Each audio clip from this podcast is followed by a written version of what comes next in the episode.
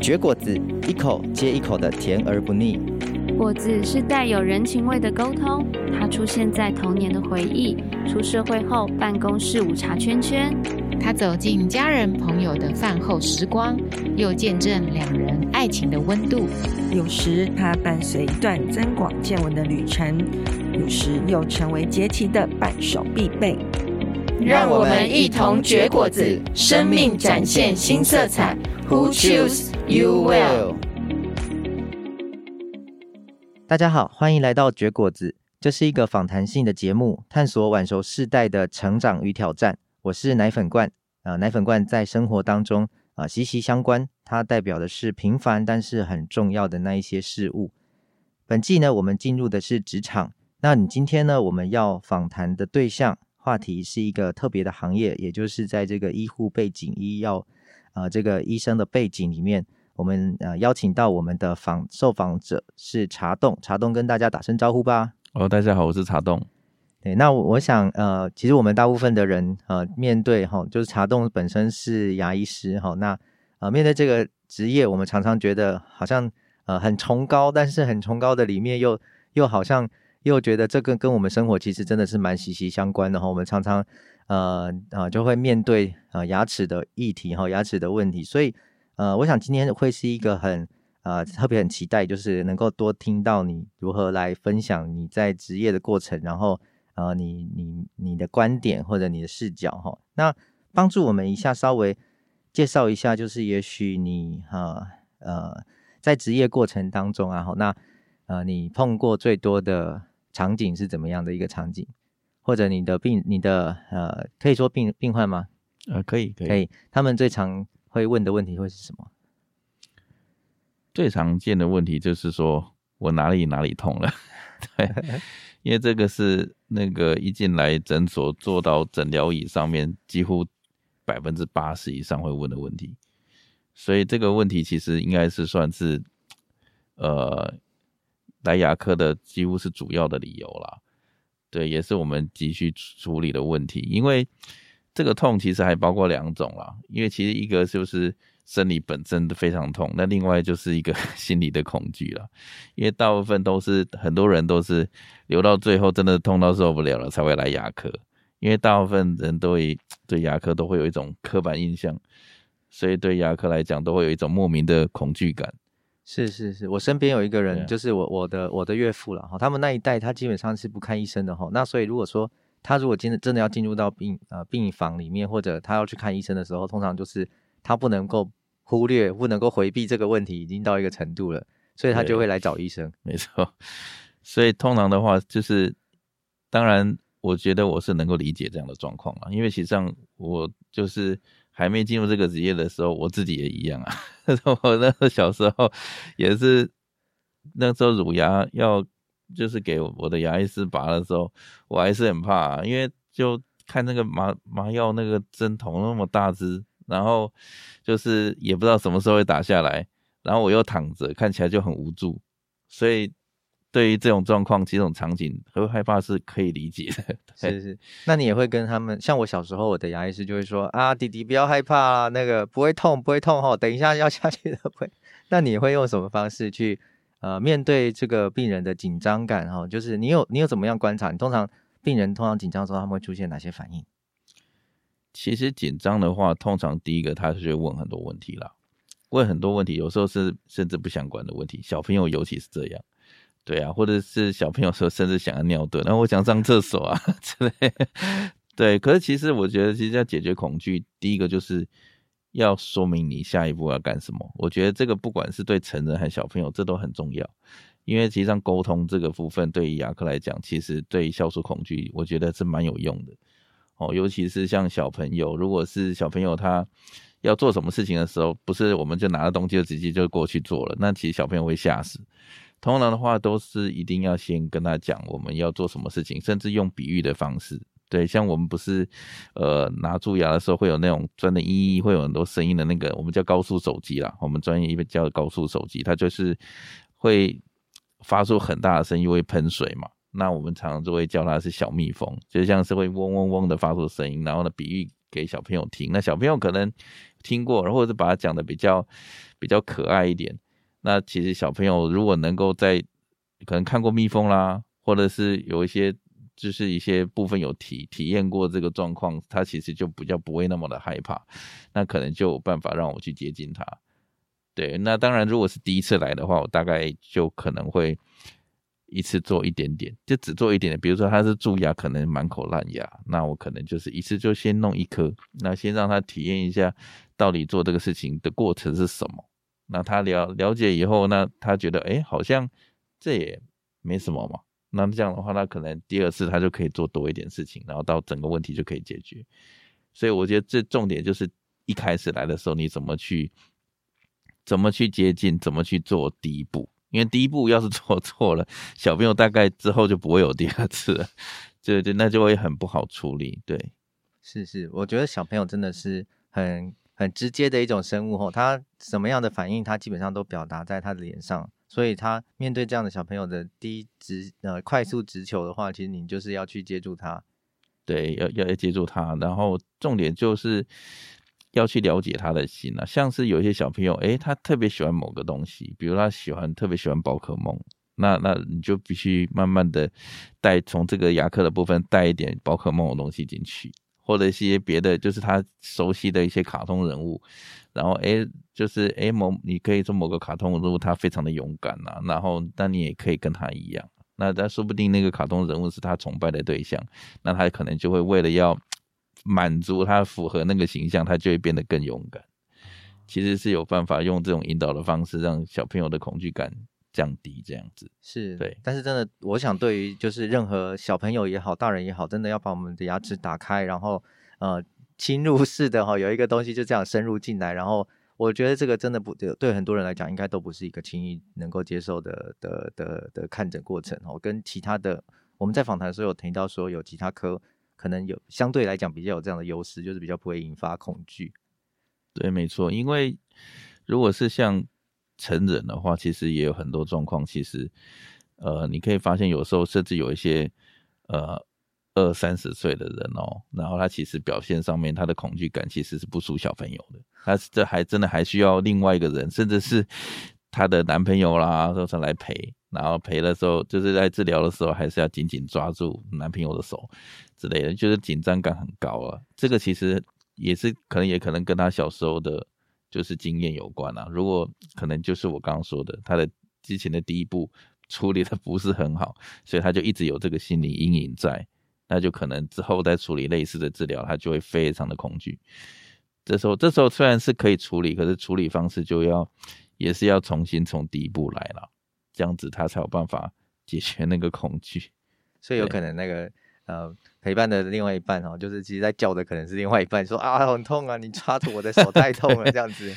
对啊，太紧张的话，其实有时候当然现在的话已经医疗比较进步了，那更好。就是如果真的紧张到受不了，然后牙齿问题又很多，那我们有这种舒眠麻醉，就是我们可以就是跟这个。等于是麻醉科医师配合，然后呢，麻醉科医师让等于是让病人算是睡着的状态，然后我们就可以把他嘴巴的的剩下的问题，就是在他睡着的状况下解决。那醒来了，他也不会记得之前发生什么事情。嗯嗯。所以这对于有心理阴影的人来讲，算是一个福音啦。他就会比较不会那么的抗拒看牙齿这样子。嗯，对。那有没有也有那种就是啊，本来都没有什么啊，然后才发现说哇。一张开嘴巴以后，发现问题其实非常非常的多。哦，这个其实蛮多的，因为其实就是应该这样讲，就是我觉得台湾的病人有分两两应该两个极端啦。一种的状况就是说，他其实很从小，然后他其实爸爸妈妈就很注意他的口腔卫生。那时候其实他就是，即便是小学这种小小的，可是他。就是还真的就是对于我们看牙的完全就不恐惧，因为他很已经很习惯爸爸妈妈拿东西放到他嘴巴帮他清洁、帮他弄东西了。可是如果是另外一种极端，就是说可能他连他自己爸爸妈妈的牙齿都不是很好，就是对于这个洁牙的观念其实不是很重重视，那这样的状况就会很容易造成小朋友其实。对，等于说很小的年纪，他其实整个乳牙其实还没有换牙的情况下，都已经到了几乎，甚至有时候几乎甚至要拔掉的地步。那时候就会变得很难处理，因为那时候就是他怕看牙，但是牙齿问题又很严重，又不能不处理。这种这种这种状况的话，当然我们还是尽量是用安抚的方式去做。对，我们因为毕竟一开始就是要 做舒眠麻醉，其实不是每一个家长都能接受了。可是那当然，如果是很严重的话，可能还是需要这样子。嗯哼，对。那你刚才提到说，就是因为你自己小时候也。也也面对这个这个科别哈，也也多半是带着一种恐惧感在看这个行业。那你自己怎么样从这个小孩子的呃观点视角，然后哎蜕变，然后到哎你自己有一天你你选择了这个行业，我觉得这个也蛮蛮值得，就是蛮好奇的。哦，那这一点的话，其实应该是说也是跟我从小家庭有关啦，因为我小时候我我爸爸就是呃妇产科医师，所以他。就是算是耳濡目染吧，就是对他的哎做的这个专业其实是嗯有一些好奇心的，啊，对啊，就是看着爸爸哎就是问诊啦，或者是看病人啦，当然是都是 偷偷看的，那不可能进诊间去去打扰我爸爸，但是就是会有这种好奇心是，是哎我爸爸到底在做什么？然后就是等于是从这个求学过程中，然后就是了解一下这个当医师这个行业。那后来当然选牙科这部分一一部分是自己的兴趣之外，那另外一部分应该就是说对这个产业有一定程度的了解，才觉得说这个牙科是比较适合我的这样子。嗯嗯嗯，对，所以哈可能也对于爸爸有一些有一些欣赏吧，会不会有一些崇敬，或者说对这个行业本身的神圣？的那一种感觉也是也是觉得说是认同认可的，对，因为其实上应该这样讲了，就是我觉得小时候可能不能理解啦，因为小时候的话就是觉得说，因为爸爸如果是做妇产科的话，那时候那个年代都是用 BB 扣嘛，所以其实如果是出去玩的时候，那如果是 BB 扣一响起来，那爸爸就必须要回 就回诊所或那个回医院，然后赶快做接生。那很辛苦，那那时候就会很生气，明明就已经出来玩了，然后我像像游去游泳了，我都已经下水了啊，结果就爸爸说要回去，那当然就会气得跳脚。可是后来就想说，哇，那这个真是一个伟大的职业，那个这个就等于是连自己的玩乐都没办法好好玩的情况下，那还要随时待命，所以当然对这个职业就会觉得说，哇，这个职业其实真的应该说真的有一定的决心才会想要做这个职业。当然就会有一定的崇敬感吧，对，嗯、所以从从看着父亲的那样一个可能繁忙啊，然后到好像有一种有一种崇敬，然后有有一个高度，然后到自己真的站到站到这个进走进来了，走进这个行业里面来了，然后实际的这样的这样子的一个生活，你大概也多大概也多久了？其实应该是说，对这个职业比较有兴趣的，应该也是。应该就是从高中开始吧，因为其实上高中开始就会分类组嘛，然后其实那时候分成自然组的时候，其实也对这个就是生物方面也是蛮有兴趣的，因为其实上在那组的话就是多一科生物嘛，然后其实都对人体的一些细胞啦，还有一些作用的，等于是一些机制都觉得哎，其实还蛮有趣的。对，那当然我不是，我是不喜欢考试啦。可是，可是就是变成说，对啊，学了一个这个新的知识，然后我觉得其实这方面应该算是医科是医科或者牙科都算就算是一个应用科学啦。所以，因为我又蛮喜欢这种应用的东西，因为如果那个如果是单纯的纯物理或纯数学这种分析的东西，我觉得这个需要非常聪明的头脑。可是。我在应该说，在实际的生活上面要应用的话，它其实范围牵涉到很多的层面。其实我就不知道要抓哪一个。可是你如果是像抓医学或者是呃牙科的话，它至少有一个具体可以应用的部分可以直接投入，我就会觉得，诶，这蛮具体的，我可能有机会可以处理。嗯。那我就所以我就对这个会有一定一定的兴趣，这样子。好，所以也是一种有点是一点。出于兴趣，一点是出于家学，然后呢，就是好像这样就近的观察下面，就好像一步一步，好像呃，上帝然后如何带领我们，就一步一步走进我想这个职业的场域里面，好，然后到今天为止，好让然后这样子可以很实际、很稳定的在这里面职业，我想这都是不容易，应该说也也是这样一步一步这样走过来，才走到今天这一步的。对，神的恩典啊，对，是是是。好，那我们这里休息一下下，然后我们待会呢，我们要更进一步的要来探讨，要来了解有关这个职场里面更多的心路历程。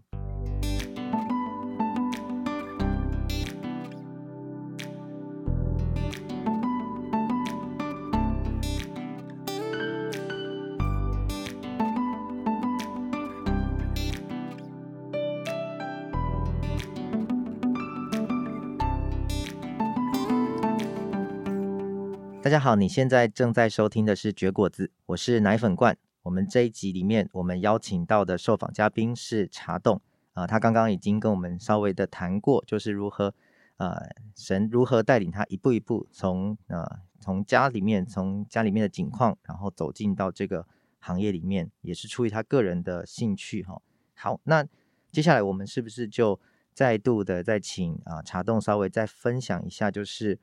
呃。好，就是在我知道在这一年里面其实是不容易的哈，因为我们啊特别面对这个新冠疫情哈。那其实到呃我最近看报纸，我们应该已经有满三年了哈。那这三年里面，从一开始大家对这个呃疾病的呃懵懵懂懂，然后呃我觉得其实很受冲击的就是医护行业哈。那在这个医疗行业当中，就是也特别又受冲击的，我想啊、在这个每天我们日常生活中看牙哈，到要。无法避免的就是脱口罩，好，那所以在这个呃，在这个过程当中的这些冲击，我想能不能就也请啊茶冻你来分享一下，就是对你来讲啊这个过程当中你自己的的一些心路历程。哦，是的，呃，对，就是 COVID 这一年间，其实对这个牙科来讲的话，其实真的是风险很高啦，因为就呃，就是主持人讲的，就是我的。那个等于是说要看诊的时候呢，都一定是要戴下口罩了。等于是口罩没有办法穿穿戴着嘛，因为戴着的话，那嘴巴就没办法看了。所以在看诊的时候，其实每一个病人都是一个风险，所以变成是我们必须要应该说按捺住那个恐惧，然后才有办法去。处理这个我的病人，那那当然病人的话，他当然其实也是相对的，也会觉得很害怕看牙科，因为他也是处在一个这个危险的环境，所以这方面真的就是很需要靠祷告啦。因为其实大部分都是不会希望遇到，因为其实一开始在这个 COVID-19 的初期，其实我们对于这个病毒的特性其实是完全不了解，它的死亡率啦，或者传染率啦，或是后遗症啦，其实都不太了解。所以其实要不要打疫苗这件事情，其实我们自己也不是很确定。所以这一段期间，其实就应该是说，就是特别需要应用在圣经里面的，就是你要这保守你心胜过保守一切，对，因为一切果效由心发出，就是你必须要让你的心被非常的坚定，才有办法去应对这种压力。对，因为应该是说这段期间到 COVID 结束。这种这一段期间，其实我们应该是说，我们的诊所都已经是确诊一轮了。我是很幸运，是很保守，我我没有确诊，所以其实还算是蛮蛮幸运的。但是就是变成说，呃，其实常常遇到同事确诊的时候，其实内心也会觉得怕怕的，因为毕竟他可能前几天才跟我说过话，所以这个风险很高的职业，当然。我是已经选出选择这个职业，那当然我的心态的话，我是认为其实可以泰然处之了，因为我觉得不太需要为一些自己不知道的事情去恐惧，因为如果是你现在的事情都呃还没有处理好，你就去恐惧一些根本还没发生的事情，那其实那内心的烦恼真的太多了啦，所以我是觉得其实心态的方面反而是。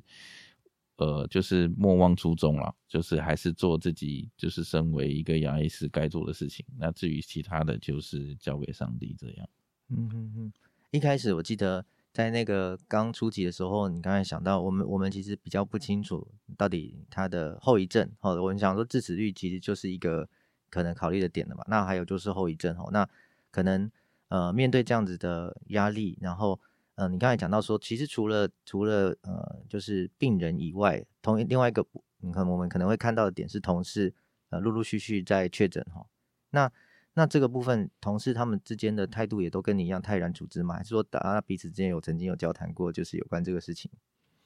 应该这样讲，就是每个人的面对危机的方式不一样吧。像是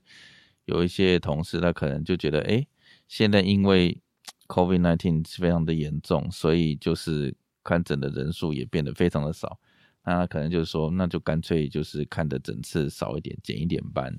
然后反而是在大家休息，也可以保护大家。这样的想法的人也是有。那或者是说，就是等于是看诊的时候，等于是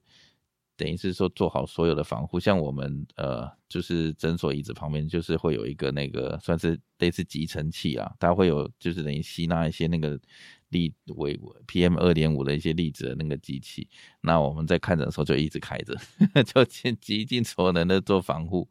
这样等于是说，当然能我们能做的就是这些，然后就是尽量去做做消毒这样子。那可能他们可能有这样做这样的事情，可能他们的心情会比较平复一点，就是至少我们已经做了最等于是最高度的防护了。那至于其他部分，其实我觉得，其实我觉得就。过度恐惧其实也不用不用太恐惧了，真的。嗯、那你提到说就是在这里面，呃，病人这边有没有有没有一些就是在这段期间，呃，应该是说你自己的经验，然后就是说病人的态度的转变，或者说一开始从对，就从这个新冠开始嘛，后然后到到现在这个这个过程当中，你觉得你有没有观察到病人的一些转变？呃，那当然，其实。转变一定是有的啦，尤其是在疫情初期，那个如果离开诊所，那你如果是到外面的话，那别人要是因为那时候其实疫情蛮严重，有段时间是在桃园嘛，因为桃园是国门，所以这个只要是有任何人，不一定是病人啦，就是其他不管是路人甲或者什么，他只要知道，哎，你是桃园来的。然后或者是你你是，然后同时你又是牙医，哇，双重风险，就会觉得说哦，那我是不是应该离你远一点？对，因为你天天都在接触这个高风险的状的环境里面，所以当然心理上面就会有一些调试了。因为毕竟还是有一些人会有这种论调了，在网络上也看得到，